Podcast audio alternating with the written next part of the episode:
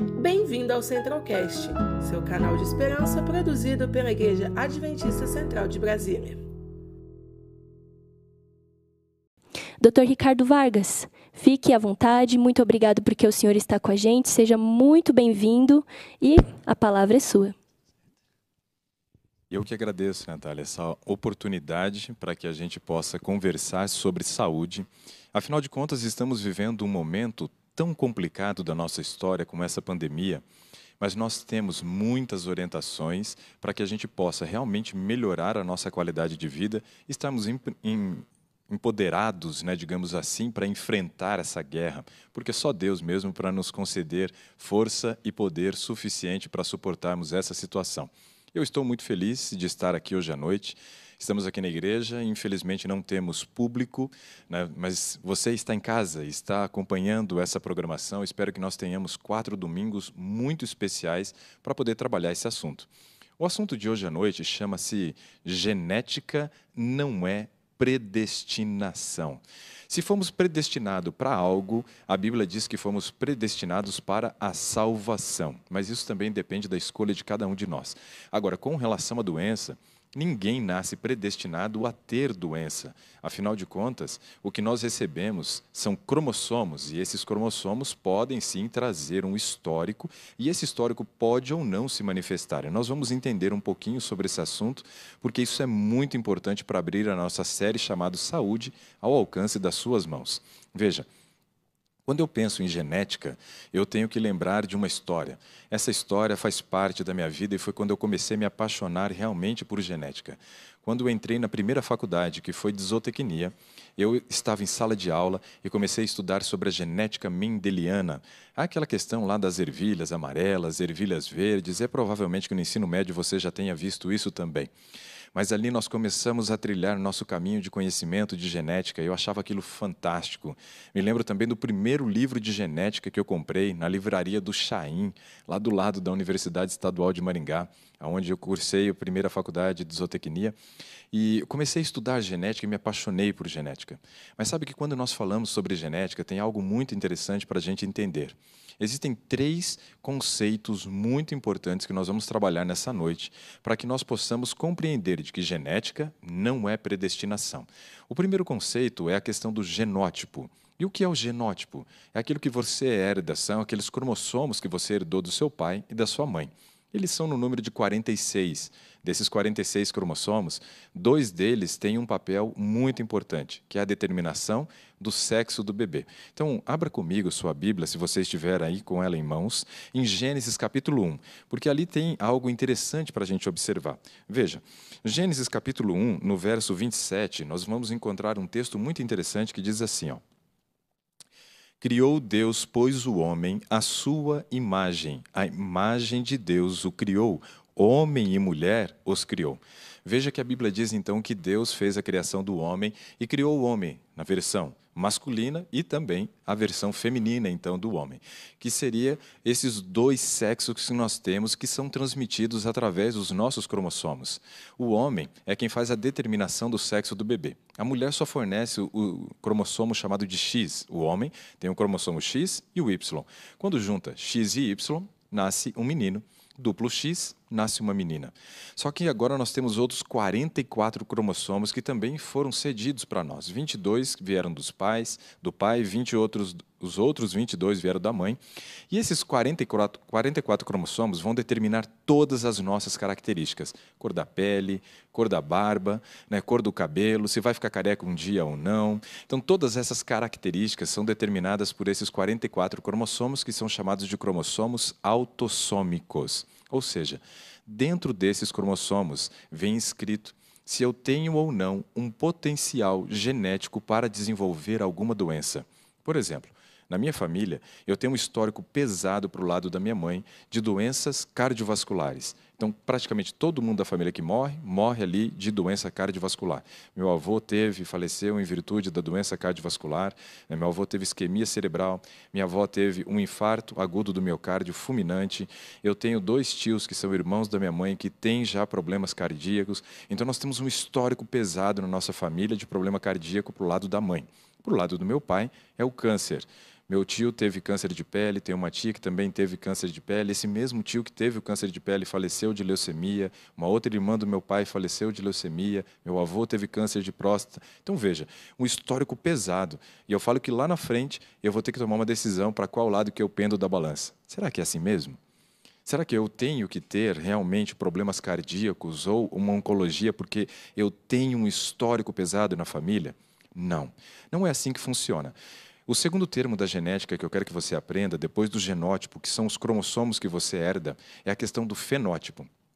O fenótipo é a manifestação do genótipo, ou seja, todas as características que eu apresento, que eu manifesto, isso é chamado de fenótipo. Mas tem um terceiro termo da genética, e esse é o termo que eu quero abordar com vocês hoje à noite. É a questão da epigenética. E o que é epigenética? Quando falamos de epigenética, estamos falando do ambiente, das escolhas que eu e você fazemos todos os dias e como essas escolhas afetam o nosso genótipo, para que nós venhamos a manifestar ou não as doenças herdadas. Esse aspecto ele é muito importante. Para que você entenda realmente o que é essa questão da epigenética, eu quero compartilhar uma história com você. Uma história de um paciente. Um dia eu estava na clínica e recebi então o primeiro paciente da manhã. A Rose, que era nossa secretária, trouxe o paciente. Quando ele entrou, 8 horas da manhã, ele estava acompanhado por uma pasta, um calhamaço de exames ali dentro daquela pasta. E ele jogou então essa pasta em cima da mesa e disse assim: Eu sou hipertenso, minha mãe hipertensa, meu pai hipertenso, meus irmãos são hipertensos e eu já tenho até sobrinho hipertenso. Vê o que você pode fazer aí para me ajudar. Eu olhei para ele e disse assim: Bom dia.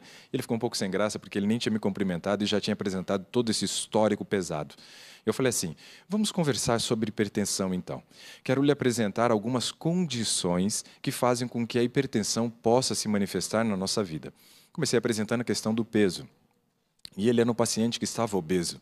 E mostrei para ele que quando nós aumentamos a quantidade de tecidos do nosso organismo por conta do aumento de peso, geramos uma sobrecarga de trabalho ao coração. Isso faz com que o coração tenha que fazer uma contração mais vigorosa para poder ejetar o sangue com mais força para alcançar todos esses tecidos que foram construídos conforme ele foi ganhando peso. Ou seja, esse coração imprime uma pressão maior sobre o sangue.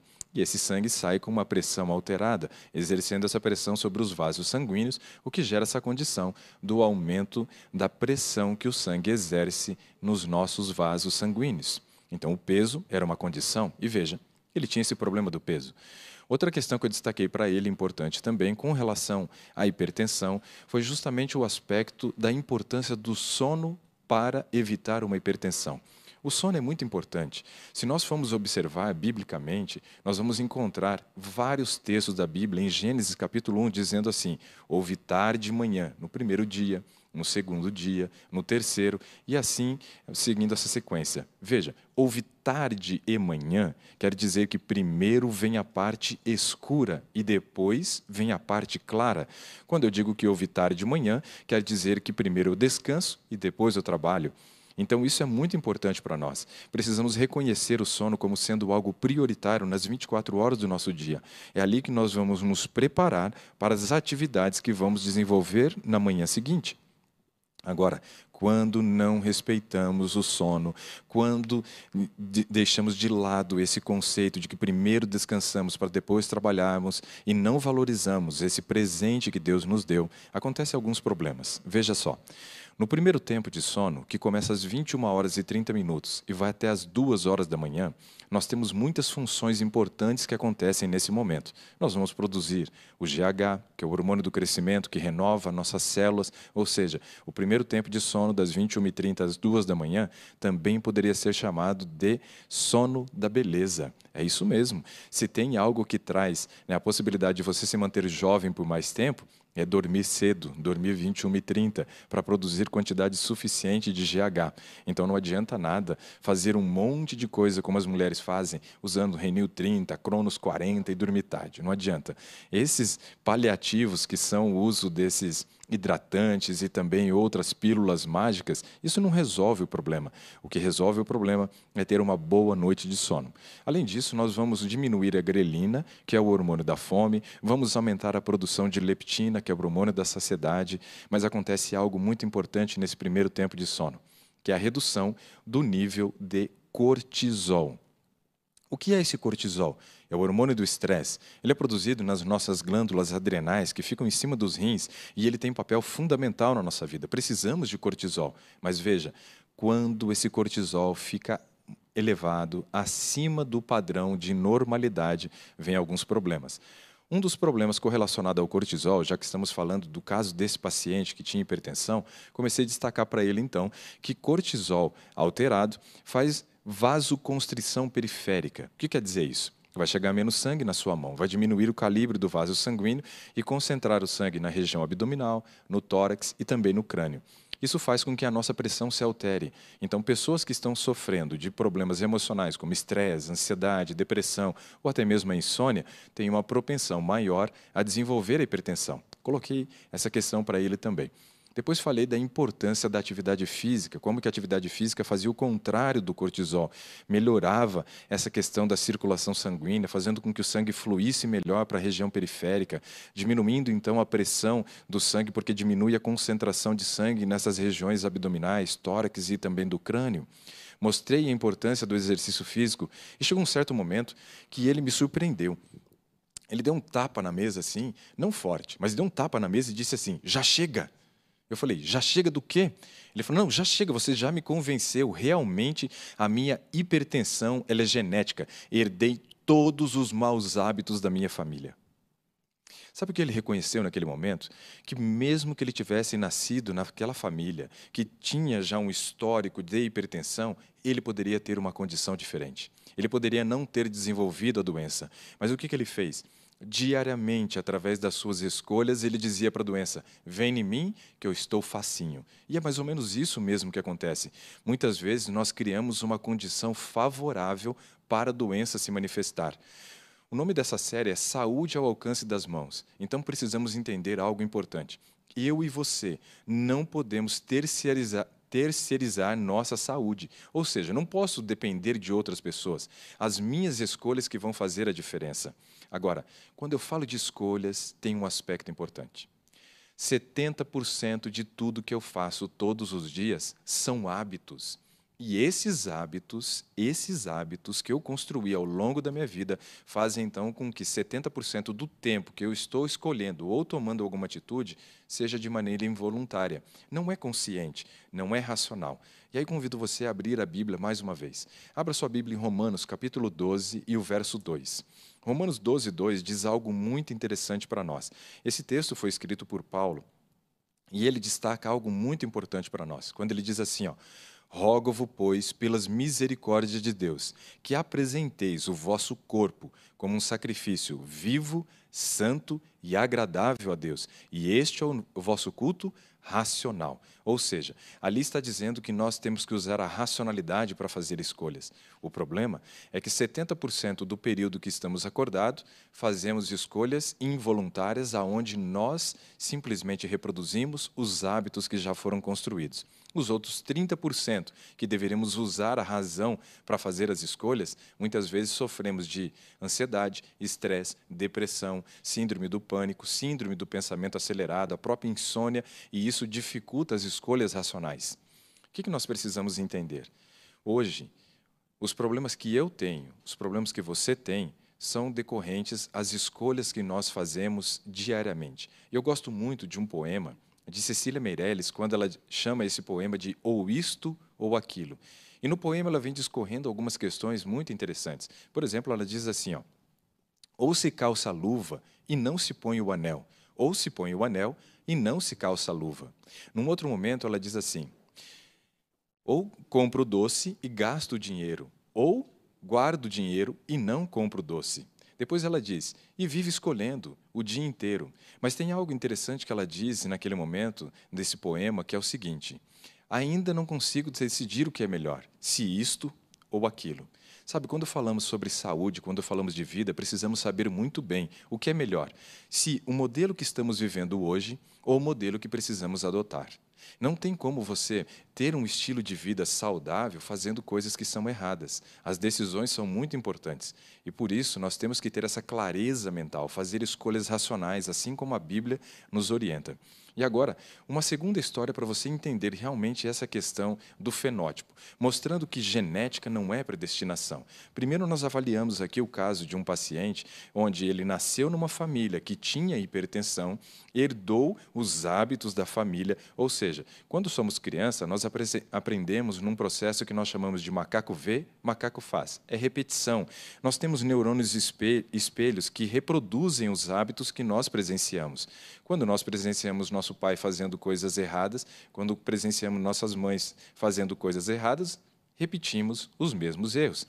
Só que aquele paciente reconheceu que ele precisava tomar um novo rumo, mudar o caminho da sua vida. Não dava para continuar daquele mesmo jeito. E realmente foi o que ele fez. Mudou e hoje não tem mais hipertensão. Já no segundo caso, dessa paciente que eu quero destacar para vocês, ela chegou ao consultório, sentou-se à minha frente e disse assim: Eu perguntei, em que eu posso lhe ajudar? E ela disse: Eu sou obesa, mas isso está fácil de perceber, só olhar para mim. Mas eu também tenho hipertensão, diabetes, tenho também colesterol e triglicerídeo elevado. Então, ela apresentou uma condição que a gente chama de síndrome metabólica. Quando uma pessoa tem três dessas quatro doenças, isso é considerado síndrome metabólica. Um caso complicado, aonde tem várias relações também com a questão de estilo de vida. E comecei a destacar, como fiz com aquele paciente, a questão da reflexão para ela analisar o seu comportamento e verificar quais poderiam ser as causas da sua doença. Falei sobre a importância do sono. Disse que o primeiro tempo de sono era muito importante para ela controlar a doença. E ela me perguntou: Mas que horário que eu preciso dormir? Eu disse 21 horas e 30 minutos, segundo o padrão da cronobiologia, que estuda como funciona o nosso organismo. E sabe o que aconteceu naquele momento? Ela me disse assim: 21 e 30? Eu falei: Sim. Ela falou: Você está louco? Eu falei: Como assim estou louco? Ela falou: Minha mãe dorme esse horário e eu tiro o sarro dela. E eu fiquei pensando, ninguém me tinha me chamado de louco ainda no consultório. Além disso, ela pegou e disse que o que a mãe fazia, ela achava loucura. E o que a mãe fazia era justamente o que eu estava ensinando para ela. Aí começamos a conversar sobre um outro assunto. Eu vi que a minha conscientização com relação ao sono não deu muito certo com ela. Comecei a falar sobre frequência de alimentações, quantas refeições ela deveria fazer no dia. E expliquei que, para ela, manter um nível de insulina baixo era fundamental então, ela deveria fazer o uso de somente três refeições ao dia: de jejum, almoço, jantar, e não seguir esse padrão que tem sido orientado de comermos a cada duas ou três horas. Isso não tem uma justificativa fisiológica. Precisamos respeitar o nosso corpo. E naquele momento que eu estava tentando conscientizá-la de que ela deveria comer menos vezes, ela me perguntou assim: tá, mas você está falando que eu tenho que comer menos vezes, mas quantas vezes eu devo comer ao dia? E eu falei: três vezes ao dia. E ela falou assim: Você está louco? Eu pensei, de novo me chamando de louco? Ninguém tinha me chamado, ela já me chama pela segunda vez de louco. E eu falei assim: Mas por que você está me chamando de louco? Ela falou: Meu pai come só três vezes ao dia, e eu tiro o sarro dele. E eu fiquei pensando: o pai dela fazia o que eu estava orientando. A mãe também fazia o que eu estava orientando. E eu fiz uma pergunta para ela que eu não tinha resposta. Eu perguntei para ela o seguinte: qual a idade do seu pai e da sua mãe? E ela me disse assim: meu pai tem 65 anos. Minha mãe tem 64. Eu falei: Isso quer dizer que o seu pai tem 21 anos a mais que você. Sua mãe tem 20 anos a mais do que você. E eles provavelmente não estão doentes. Estou certo? Ela falou: Como é que você sabe? Eu falei, porque o seu pai e a sua mãe, eles têm um estilo de vida saudável. O seu pai e a sua mãe, eles fazem o que eu estou orientando. E eu tenho um conselho para lhe dar. Ela falou, qual? Eu não posso lhe ajudar. Eu não posso lhe ajudar. Ela falou, como assim você não pode me ajudar? Eu falei, não, porque tudo que eu tenho para te ensinar, o seu pai e a sua mãe já ensinou. Vá embora e segue o que o seu pai e a sua mãe faz, porque você não vai ficar doente. Você vai resolver os seus problemas se você seguir o conselho do seu pai e da sua mãe, ou seja, segue o padrão de estilo de vida que eles adotaram. Quando nós falamos que a saúde está ao alcance das nossas mãos e que genética não é predestinação, é baseado nisso. Precisamos saber fazer as melhores escolhas. Quando eu penso em escolhas, 70% são hábitos, 30% são escolhas que deveriam ser racionais. Nessa série, nós vamos trabalhar justamente quais são os hábitos que precisamos implementar para realmente colher como fruto uma boa saúde, para que nós tenhamos a condição de entender que nós estamos no controle da situação, mas muitas vezes nós somos influenciados. E eu gostaria de fechar o tema desta noite dizendo sobre uma pesquisa muito interessante que foi realizada nos Estados Unidos. Essa pesquisa mostra que 34,5% do que eu como e do que você come não é você nem eu que escolhemos. Quem escolhe, então, o que nós comemos em um terço daquilo que entra pela nossa boca? Quem escolhe? As pessoas com quem você convive. O que você assiste na televisão, o que você assiste no seu celular, o contato visual que você tem com determinados produtos quando você vai ao supermercado. Ou seja, não sou eu nem você que decidimos um terço daquilo que comemos. Por isso precisamos entender essas questões para recuperarmos, digamos assim, o controle sobre esse um terço. Agora, qual é a forma que o nosso corpo tem de se relacionar com o meio externo? Através dos nossos cinco sentidos, através dos cinco sentidos. E eu quero destacar um aspecto importante para fechar. Se você olhar na Bíblia, na história que está descrita em Gênesis capítulo 3, do verso 1 até o verso 6, você vai encontrar um diálogo que ocorre entre a serpente e Eva. Nesse diálogo, você vai perceber que a primeira frase da serpente é ela dizendo para Eva que eles não poderiam comer dos frutos que tem no jardim. E Eva então responde: Não, nós podemos comer dos frutos que tem no jardim. E a serpente então insiste: Mas é certo que vocês não vão morrer se você comer desse fruto. E ela diz, então, nessa, nesse contexto ainda, que eles receberiam uma vantagem ao comer esse fruto. Agora, o que é importante nós observarmos é que esse diálogo ocorre quando Eva então está ouvindo a serpente. Veja, um dos canais de comunicação com o meio externo que você tem é a audição. Depois, no verso 6, diz que, vendo a mulher a árvore, que era desejável para dar entendimento, tomou do fruto e comeu. Vendo, visão. Tomou do fruto, tato. Comeu, paladar, mas também sentiu o olfato. O que acontece é que muitas vezes a nossa saúde ela é determinada pela maneira como nós nos relacionamos com o mundo externo. E a relação nossa com o mundo externo ocorre através dos nossos cinco sentidos. Nós vamos continuar falando mais sobre esse tema. Hoje eu queria que você entendesse que você precisa assumir o controle da situação. E assumir o controle da situação acontece a partir do momento que você desenvolve uma característica importante, chamada de autorresponsabilidade. Nós vamos continuar falando mais sobre isso no domingo que vem. Muito obrigada, doutor Ricardo, por esse momento que nós tivemos. É, agora eu fiquei um pouco mais aliviada também de saber que os conselhos que minha mãe me dava de vai dormir cedo, minha filha, que isso tudo ela estava correta, né? E até hoje, por incrível que pareça, eu continuo indo dormir cedo. Normalmente, quando dá umas nove e meia, dez horas, eu já começo a ficar com sono. Pode estar onde estiver, eu estou com sono e eu vou dormir. Então, muito obrigado, mãe. Um beijo para você. e veja que nesse caso nós falamos de um paciente que era obediente quando deveria ser rebelde. Né? Ou seja, recebeu um estilo de vida errado e deveria ter quebrado. E de uma paciente que era, que, que era rebelde também, nesse caso, quando deveria ser obediente. Né? Onde ela deveria seguir o padrão do, do estilo de vida do pai e da mãe, e ela, no caso, não obedecia, se desviou desse caminho e colheu frutos que não foram muito bons. É verdade, olha a importância né, que a gente tem de obedecer aos nossos pais e aos princípios de saúde. Como isso é bom para a nossa saúde, obedecer aos princípios do sono, da alimentação saudável. Falamos bastante sobre isso aqui. E se você tem alguma pergunta que ainda está no seu coração, não deixe de fazer. Mande lá no nosso chat, que nós estaremos aqui conversando e compartilhando. E agora, para, para a nossa primeira pergunta, doutor Ricardo, eu gostaria de te perguntar. Quem mandou foi a foi uma moça que ela disse assim: de Brasília, é verdade que uma tacinha de vinho me ajudará a não ter problemas no coração?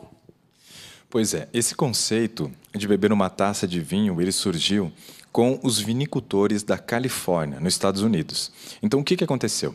Eles estavam com uma baixa, um baixo consumo de vinho e eles precisavam fazer com que as pessoas consumissem mais vinho. Para que isso fosse necessário, o que, que eles fizeram? Encomendaram uma pesquisa. Encomendaram uma pesquisa. E nessa pesquisa, os pesquisadores tinham a seguinte finalidade: descobrir o que tinha de bom no vinho. Descobrir o que tinha de bom. Ou seja, exaltar as qualidades. E quando eles foram pesquisar o vinho, eles descobriram que vinho tinha muito flavonoide. Mas o que é esse flavonoide? Flavonoides são compostos que nós chamamos de compostos bioativos. Compostos bio para a vida, ativo que tem atividade para melhorar a vida do ser humano. Então eles enfatizaram que o vinho era rico em compostos bioativos, nesses flavonoides, e que isso faria bem ao coração. Incentivar as pessoas então a fazer o consumo do vinho dessa forma. Mas olha que aspecto interessante.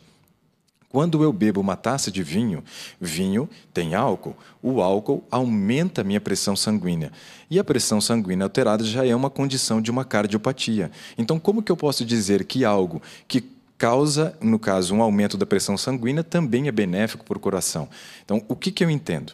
O vinho tem mais flavonoides, realmente, do que tem no suco de uva. Isso é uma verdade. Tem mais flavonoides. Porém, o vinho tem muito do que faz bem mas também tem aquilo que faz mal. O suco de uva, ele já tem pouco flavonoide quando comparado ao vinho, mas ele tem pouco do que faz bem, faz bem e nada do que faz mal. Então não é necessário fazer o consumo do vinho pensando em proteger o coração, porque ele não vai trazer esse benefício. Além do que a gente deve considerar, uma pesquisa recente que foi publicada sobre a questão de álcool, que diz que a melhor quantidade de álcool que você tem a ingerir para não fazer mal para a sua saúde é zero gramas.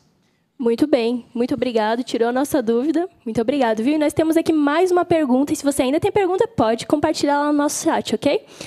Quem perguntou foi o Igor, de São Paulo. Igor, dormir demais faz mal? Tenho 23 anos e só quero dormir sem parar. Nessa pandemia, eu tenho dormido bastante. Acordo tarde e ainda durmo após o almoço. Será que eu sou doente? O que, que você acha? Bom, provavelmente essa quebra da rotina fez com que o Igor agora estivesse dormindo tarde, por isso ele também acorda tarde. Né? E o sono depois do almoço, ele não, não faz mal, ele é até benéfico, mas tem que ser 30 minutos no máximo, 30 minutos. Né? Por quê? Porque nós sabemos que esse momento que você está dormindo, você favorece o processo da digestão da refeição do, do almoço. Isso aumenta a sua produtividade na parte da tarde. Então é benéfico 30 minutos de sono. Agora, com relação à quantidade quantidade de horas de sono, nós somos classificados em três. Na verdade, a gente pode acrescentar um quatro aqui, que é o PMGP. O que é PMGP? P é o pequeno dormidor, é aquele que precisa de 5 a 7 horas e se satisfaz com essa quantidade de horas. Ou seja, se ele dormiu entre 5 a 7, ele vai acordar muito bem, mas respeitar o horário de início é importante. O médio dormidor é aquele que vai precisar de 7 a 9 horas de sono. O grande dormidor, ele precisa de 9 a 12 horas de sono. E esse outro P, o que, que seria? É o P de preguiçoso. Então tem que tomar cuidado, porque mais de 12 horas também passou do limite e aí é exagero. O que você pode fazer, Igor, nesse momento é tentar construir uma rotina para você. O seu cérebro gosta de rotina, então tente estabelecer quais são as atividades que você precisa realizar neste momento de pandemia, mesmo que seja questões de estudo, trabalho, você distribui esses horários e tenta cumprir essa rotina. Isso vai fazer com que você consiga deitar mais cedo, tenha uma melhor qualidade de sono durante a noite, fazendo com que você acorde mais cedo e não tenha essa necessidade de tantas horas de sono. Excelente, muito bem. Até me ajudou também, porque o meu sono também aumentou durante a pandemia. Tamo junto.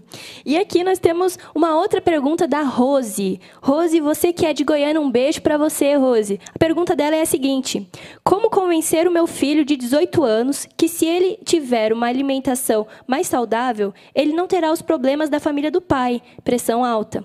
Por causa disso, ele se acaba em refrigerantes e frituras, alegando que de todo jeito o problema virá por ser genético. Não, o problema não é genético. Né? Nós escolhemos muitas vezes abrir as portas para que a genética se manifeste. Então, o fenótipo, que é o aparecimento da doença, ele ocorre quando eu abro as portas. Então, precisamos desenvolver autorresponsabilidade. Mas com 18 anos, as pessoas geralmente não têm responsabilidade ainda. Né? Então, nós precisamos criar uma responsabilidade. Agora, o que ela precisa? Não pode impor. A pior coisa que ela pode fazer nesse momento é tentar impor esse estilo de vida que ela adota para o filho. Isso não dá, porque se você tentar impor, ele vai criar muito preconceito, ela vai criar uma resistência grande e não vai seguir. Então você precisa simplesmente dar exemplo. Dar exemplo é a melhor opção de você conscientizar uma pessoa. Tem uma frase que eu gosto muito do Augusto Cury, falando sobre relacionamentos. E esse relacionamento é relacionamento matrimonial, mães e filhos, pais e filhos, né? relacionamento com amigos, no trabalho e assim por diante. E aí a frase é a seguinte: num relacionamento a dois, você só tem a capacidade de piorar o próximo e não de melhorar. Ou seja, dependendo da maneira como ela lide com o caso, ao invés de conscientizá-lo, vai piorar a situação. Então, nesse momento, dê o exemplo e torça para que realmente ele te observando crie a consciência de que precisa implementar as mudanças, mas não obrigue, porque isso é muito chato. Isso mesmo, gostei, gostei da dica, muito bom. E a nossa próxima pergunta vem da Marlene, de Campina Grande. É, um beijo para você, Marlene. Diz assim: Meu marido dorme poucas horas por noite, ele, pois ele é viciado em trabalho. Ele tem sintomas de irritação, sonolência durante todo o dia e também muita ansiedade. Só que ele é teimoso e ele não aceita dormir cedo. Se eu colocar um remédio no suco dele, será que pode fazer mal à saúde? Com certeza. Pois é, você vê que as mulheres querem convencer os homens a mudar, né? Isso daí também pode ser um problema. Nós temos que analisar isso. Bom, mas um aspecto importante é que ele é workaholic, né? Esse cara viciado no trabalho. Só que o que ele precisa entender, o que muitos empresários precisam entender também, eu faço bastante palestras em empresa e muitas vezes conversando ali com o dono da empresa, eu digo que as pessoas precisam dormir mais cedo. E ele diz assim: "Mas enquanto eu não estou dormi, dormi é, enquanto eu estou dormindo, eu não estou produzindo. E eu preciso, então, continuar acordado, eu preciso dormir tarde porque eu tenho que produzir, porque senão eu não vou ter lucro. Será que esse pensamento é correto? De maneira nenhuma. Pense o seguinte: o sono tem dois papéis básicos. Primeiro, te manter vivo, segundo, manter tua memória. São esses dois papéis o básico. Das 21h30 até as 2 da manhã é para manter você vivo. Das 2 às 5 da manhã é para poder manter então a tua memória. E você precisa das duas coisas para você poder trabalhar e ganhar dinheiro. Uma vez atendendo um paciente, né, eu cheguei na clínica, e era amigo de um médico que eu trabalhava. E esse médico pediu para que eu atendesse e pegasse pesado com ele, porque disse que ele era bem teimoso. Então, provavelmente seja o caso desse marido aqui também. E quando eu cheguei na recepção, a Rose, que era a secretária, falou assim: Ó, seu paciente já chegou. Né? Aí eu olhei assim de canto de olho para ver, vi quem era o paciente, vi que tinha uma mulher sentada ao lado dele. Né? E quando entrei na clínica para atendê-lo, perguntei assim: Você sabe o que você está fazendo aqui? Né? Geralmente eu pergunto em que, que eu posso te ajudar. Eu perguntei, você sabe o que você está fazendo aqui? Aí ele falou assim, ah, o Sidney pediu para marcar consulta contigo, que era um médico com quem eu trabalhava, um endocrinologista. E eu respondi assim, bom, na verdade o Sidney pediu para você marcar a consulta comigo porque ele disse que você está morrendo. Ele falou, não, não é assim, vocês são muito exagerados e tal, não sei o quê. E aí eu comecei a conversar com ele, perguntei a respeito do padrão de sono. Ele falou assim: não, eu sou dono de uma loja no shopping de moda masculina, então eu fico até o final, tenho que fechar o caixa, não posso confiar em ninguém. Depois que eu saio, ainda vou comer. Então eu acabo dormindo por volta de duas horas da manhã. Eu falei: veja, tem um, um ditado que você precisa ouvir e se conscientizar. Ele falou: qual? Eu falei: quem dorme tarde e pouco antecipa o sono da morte. Uau! Quem dorme tarde e pouco antecipa o sono da morte. E aí eu perguntei para ele assim, eu falei, tinha uma mulher sentada lá na recepção do seu lado, quem que é? Ele falou, a minha esposa. Eu falei, muito bonita a sua esposa. Ele falou, por quê? É, elogiar a mulher do outro já incomoda, mas eu fiz de propósito porque eu queria justamente que ele se sentisse né, ofendido naquele momento. E aí ele falou, não, mas por que, que você está falando que a minha esposa é bonita? Eu falei, não, porque eu tenho certeza que ela não vai ter dificuldade para arranjar outro depois da sua morte. E ele falou: não, não, não é assim. Eu falei: claro que é. Hoje você está trabalhando demais, você está ganhando dinheiro demais e vai deixar ela abastada demais para casar com outro e gastar o dinheiro que você ganhou. Então, nós temos que criar esse grau de consciência. Se nós não, não tivermos a consciência de que o dinheiro é para ser gasto e não para ser acumulado, nós vamos viver nessa vida de workaholic, pessoas que trabalham demais, não aproveitam a vida, acabam morrendo cedo e depois a viúva que vai curtir com outra pessoa que trabalha de menos. Olha só, para ficar reflexão, né? E a gente tem aqui uma última perguntinha. Eu sei que está chegando muitas perguntas no nosso, chat, no nosso chat e pode continuar mandando, mas aqui nós teremos só um, um, um tempo para uma última pergunta. Doutor Ricardo, como me libertar dos remédios para dormir? Tem mais ou menos dois anos que eu faço uso de substâncias para o sono. Um beijo para você, Socorro, Socorro de Brasília. Ok, quando a gente pensa em remédio para dormir, a gente precisa pensar que eles são geralmente de duas classes. Ou eles são antidepressivos ou eles são hipnóticos, uma das duas classes. O problema é que essas medicações são medicações que a gente chama de dose dependente. Começamos a fazer o uso, depois de um determinado tempo essa dose já não surte o mesmo resultado e aí precisamos aumentar a dose.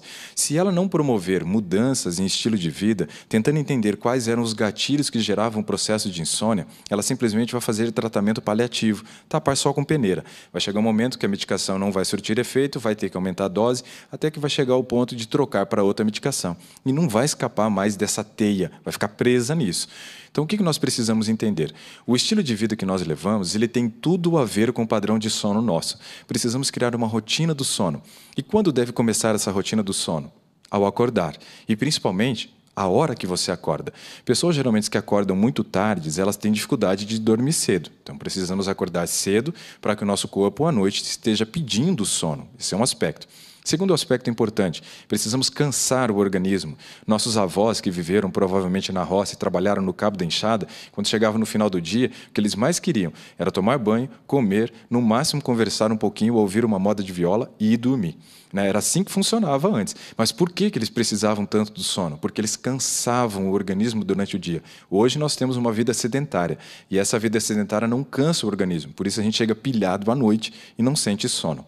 Outro aspecto importante é criar um padrão de alimentação leve e cedo no horário do jantar. Precisamos comer cedo porque a digestão fica lenta e também temos que cuidar com aquilo que comemos. Alimentos gordurosos no período da noite aumentam o tempo de permanência do alimento no estômago e piora muito nossa qualidade de sono. Então, esse é um aspecto importante. Outra coisa é nós estabelecermos que a partir de um determinado momento, preferencialmente uma hora antes do horário que você pretende dormir, desligar os dispositivos eletrônicos. Sair da frente de celular, tablet, computador e televisão, porque a luz emitida por esses dispositivos eletrônicos destrói a melatonina, que é o hormônio do sono, e faz com que a gente tenha dificuldade para dormir. E o último aspecto é fazer uma boa respiração enquanto você estiver deitado e também uma oração. Porque Davi diz em Salmo capítulo 4, verso 8, em paz me deito e logo pego no sono, porque só tu, Senhor, me fazes repousar em segurança. Ou seja, é importante a confiança em Deus e isso também vai ajudar. Amém. Como é importante, né, pessoal, a gente dormir cedo e cansar o nosso corpo, principalmente, né, doutor Ricardo, nesse momento de pandemia, que às vezes a, todas as academias estão fechadas, mas é importante que a gente também crie uma rotina de exercício físico dentro de casa, que a gente se canse, para que o nosso corpo volte a ter uma rotina e assim a nossa mente fique mais clara para escutar a voz de Deus e ouvir a voz do Espírito Santo, que é tão importante, não é mesmo? Muito obrigado, doutor Ricardo. É uma alegria que você pôde estar aqui com a gente hoje. E ele também estará com a gente nos próximos quatro domingos desse mês de julho. Se programe para estar com a gente. Compartilhe com seus amigos essa mensagem de esperança e vamos juntos, a cada dia, crescendo em saúde para estar mais próximos do nosso Deus. Muito obrigado, doutor Ricardo. Por nada, um prazer. Tchau, tchau para vocês.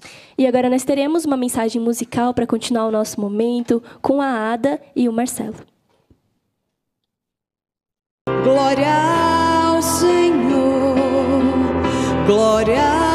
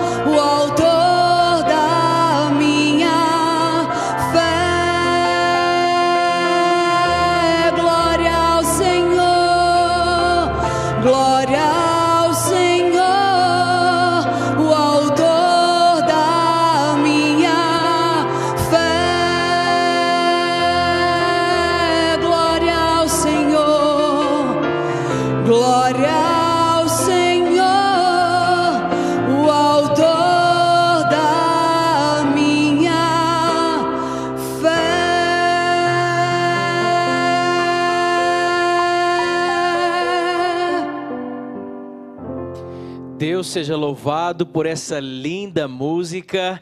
Uma boa noite para você. Que bom que você está acompanhando esta série tão maravilhosa e hoje nós estamos apenas iniciando esta série especial Saúde ao alcance das mãos. todos os domingos você é o nosso convidado especial para participar conosco dessa série tão abençoada. E agora chegou o momento de nós meditarmos um pouco na palavra de Deus. Eu quero convidar você a abrir a sua Bíblia no livro de Gênesis. Eu estou com a minha Bíblia aberta aqui e quero convidar você a abrir a sua Bíblia também no livro de Gênesis, o primeiro livro da Bíblia, no capítulo de número 45. Gênesis 45. E nós vamos ver aqui algo muito interessante através da história de José, aprendemos importantes lições. Gênesis, capítulo de número 45. Nós vamos ler do verso 4 até o verso 8. Gênesis 45, verso 4 ao verso 8. Mas primeiro, nós vamos orar. Feche os seus olhos, vamos orar. Querido Deus, a tua palavra está aberta diante de nós e queremos pedir que o teu Espírito Santo fale poderosamente aos nossos corações venha nos abençoar agora no meditar da tua palavra, em nome de Jesus. Amém. A palavra de Deus em Gênesis 45, verso 4 diz assim: Disse José a seus irmãos: Agora chegai-vos a mim. E chegaram-se. Então disse: Eu sou José, vosso irmão, a quem vendestes para o Egito. Agora, pois, não vos entristeçais, nem vos irriteis contra vós mesmos, por me haverdes vendido para aqui. Porque para a conservação da vida, Deus me enviou adiante de vós. Porque já houve dois anos de fome na terra, e ainda restam cinco anos, em que não haverá lavoura nem colheita. Deus me enviou adiante de vós para conservar vossa sucessão na terra e para vos preservar a vida por um grande livramento. Verso 8. Assim, não fostes vós que me enviastes para cá, e sim Deus, que me pôs por pai de Faraó e senhor de toda a sua casa e como governador em toda a terra do Egito. A história de José é uma das mais claras demonstrações da providência divina em ação. José, você conhece a história, quando jovem foi lançado num poço pelo ódio que era dos seus irmãos para com ele. Porém, José é providencialmente salvo por uma intervenção de Rubem, seu irmão mais velho. Aos 17 anos, José é vendido a beduínos que surgem no momento exato. No Egito, ele é providencialmente vendido a um alto oficial de Faraó. Por sua integridade, no entanto, José é lançado na prisão, diz a Bíblia. O presente e o futuro não poderiam parecer mais escuros para José. Nenhuma perspectiva havia para José agora, ali, na escuridão da prisão. A história parecia terminar naquele momento. Indefeso, em terra estranha, longe de casa. Entretanto, quando o drama é visto em seu alcance mais longo, as linhas que parecem soltas, sem qualquer relacionamento ou propósito, começam agora a tomar forma. Os eventos absurdos começam a seguir numa direção inesperada. Interpretando o sonho de Faraó, José, então, nesse momento, se torna o segundo homem do Egito, o segundo homem mais poderoso do planeta Terra. Como fica mais claro à medida que o tempo avança, é precisamente no momento onde José imaginava que estaria destinado à morte naquele calabouço que então a intervenção divina o salva da morte, e também não apenas a José, mas também a todo o povo, que caso contrário, todos iriam padecer de fome. Não foi uma sorte, não foi o acaso, mas as peças do quebra-cabeça finalmente se encaixaram. O bordado apenas estava sendo visto pelo lado avesso, pelo lado contrário.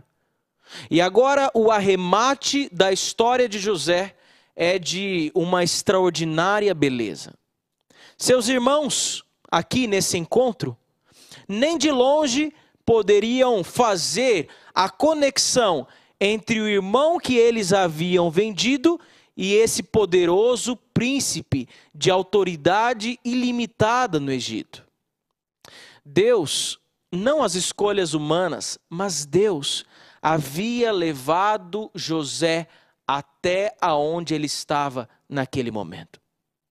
Aparentemente, Deus estivera indiferente quando os irmãos de José o jogaram num poço, quando estrangeiros o venderam como um escravo, quando as mentiras da senhora Potifar acrescentaram novos sofrimentos às suas desgraças e finalmente o colocaram numa prisão. Mas cada fato dessa história, cada fato desta lista de eventos, tinha uma leitura diferente das aparências. Foi precisamente esses acontecimentos que inicialmente pareciam golpes cegos do acaso, que levaram José para mais perto da realização do propósito de Deus para a sua vida. O texto bíblico, ele diz na, na narrativa que José, ele percebia em toda a trajetória de sua vida a providência divina ao cuidar dele. Ele dizia: Irmãos, não foram vocês, mas Deus. Pelo menos três vezes José, no relato bíblico, diz: Não foram vocês, Deus. Deus.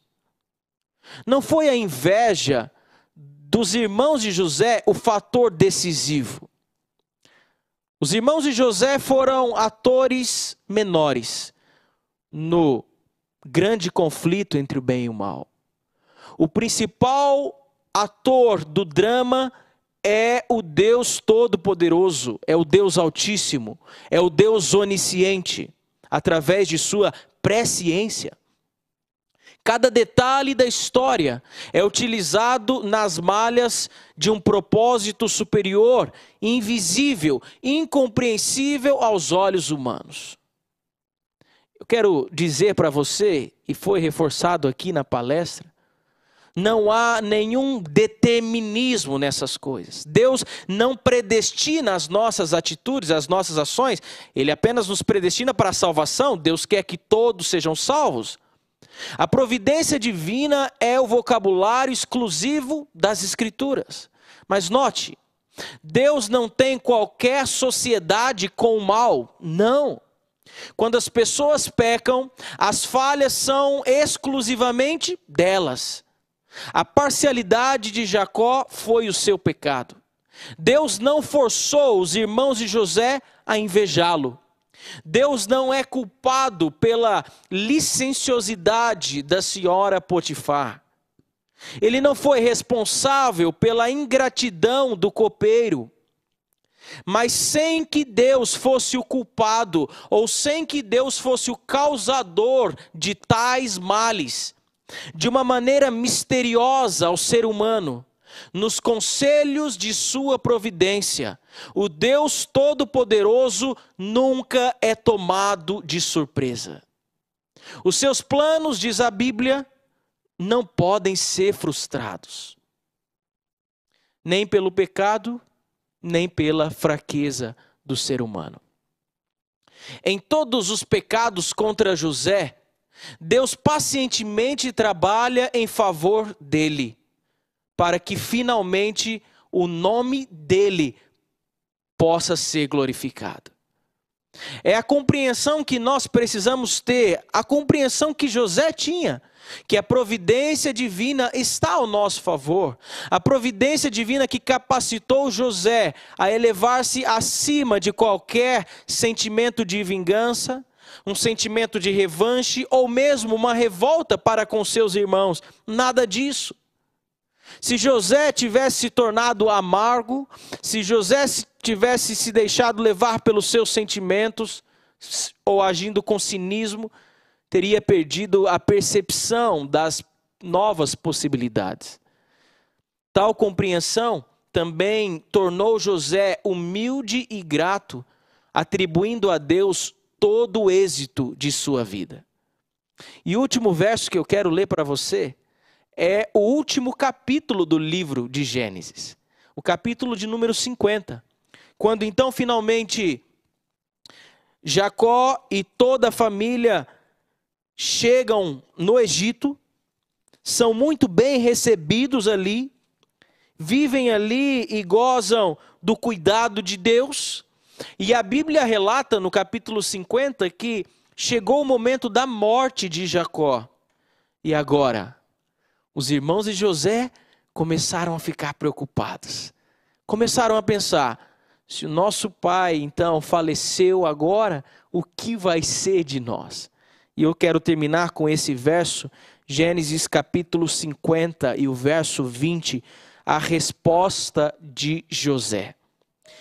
José, olhando para os seus irmãos, ele disse: Vós, na verdade, intentastes o mal contra mim, porém Deus o tornou em bem, para fazer como vedes agora, que se conserve muita gente em vida.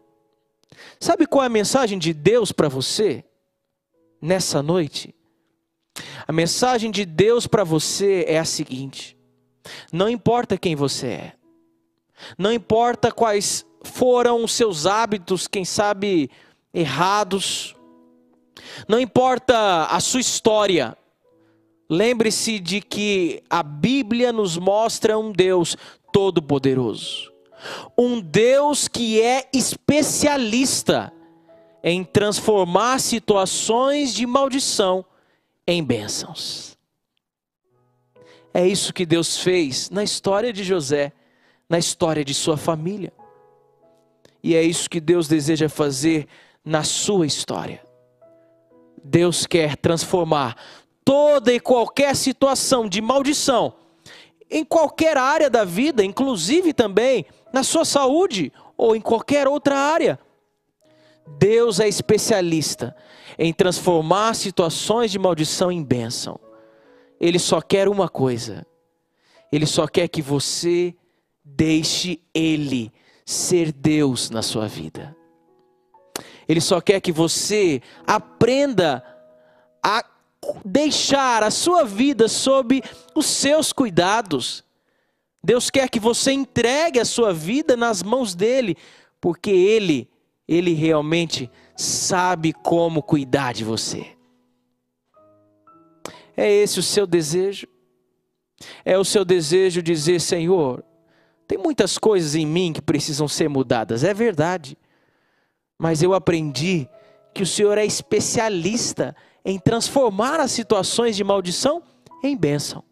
O Senhor é especialista em transformar a história, o coração do ser humano. Então, Senhor, transforma o meu coração, porque eu quero fazer a tua vontade. Amém?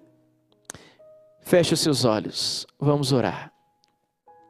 Querido Deus, Obrigado, Senhor, pela mensagem da tua palavra. A tua palavra nos mostra que o Senhor tem o controle da história desse mundo em Suas mãos. Ó Deus querido, também, por favor, que em Suas mãos, nesse momento, estejam também as nossas vidas. Nós nos entregamos em Tuas mãos, para que o Senhor venha cuidar de nós em todos os aspectos da nossa vida, seja saúde física, saúde emocional, ou mesmo em nossa vida espiritual.